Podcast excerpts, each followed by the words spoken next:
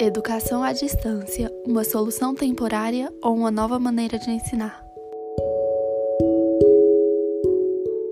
O que é a educação à distância ou a tão famosa EAD? Educação à distância é a modalidade educacional na qual os alunos e os professores estão separados, de forma física ou temporalmente, e por isso tem a necessidade da utilização de meios tecnológicos de informação e comunicação. Essa modalidade é regulada pela legislação e pode ser implementada na educação básica e na superior. O EAD tem diversos pontos positivos e negativos. O EAD tem vários pontos positivos. Muitas pessoas usam somente o argumento da carga horária, que é muito flexível, porém temos o baixo custo, o uso e a interação com a tecnologia. Ele é mais prático e gera economia. Pontos negativos do EAD. Apesar dos pontos positivos citados, no ensino à distância, o vínculo entre o professor e o aluno é desgastado e faz com que a qualidade de ensino caia. Além disso, nem todos têm acesso a esse tipo de educação devido à desigualdade de renda e social presente no nosso país. Como cobrar que todos participem das aulas, sendo que nem todos têm acesso aos recursos precisos? Não tem como cobrar que todos tenham celular, computador ou internet com a qualidade boa e necessária. Também existe o fato de que algumas escolas não estão preparadas para oferecer esse tipo de ensino. Muitas vezes falta organização. Durante a pandemia que o mundo está vendo, existem muitas preocupações sobre o que vai acontecer.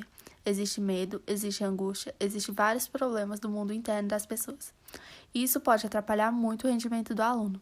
Muitas escolas não estão se preocupando com esse tipo de coisa, porém é muito importante pensar sobre a saúde emocional dos alunos e professores para que não seja desenvolvido um problema maior na vida deles.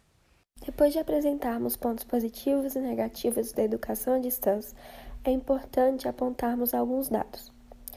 Uma pesquisa que foi realizada em 2018 pelo IBGE mostra que uma em cada quatro pessoas no Brasil não tem acesso à internet. Isso significa que 46 milhões de brasileiros não acessam a rede. Em áreas rurais, o índice de pessoas sem acesso à internet é ainda maior e chega a ser de 53,5%. Em áreas urbanas, é de 20,6%.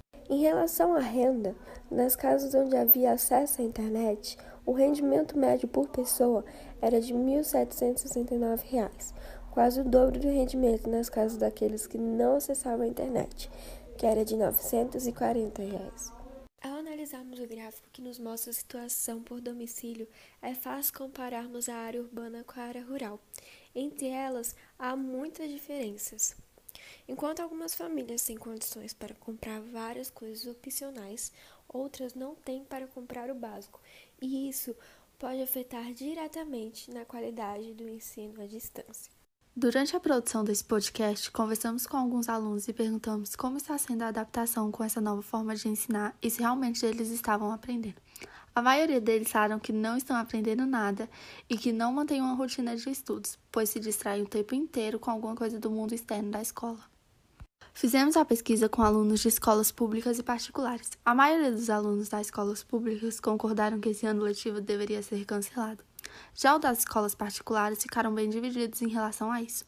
Uma explicação para isso seria a diferença social dos alunos, pois a grande parte dos alunos de escolas particulares tem os recursos necessários para manter esse tipo de ensino. Conclusão sobre a nossa pesquisa. Vimos que o AD possui diversos pontos Porém, com a desigualdade social que o Brasil possui, isso ainda é somente uma solução temporária. O nosso país ainda não nos oferece recursos necessários para esse tipo de ensino. Componentes do grupo: Eduarda Alves Vilas Boas, Gregory Carlos Alves Ferreira e Maria Eduarda Candeia de Souza, turma 3 F.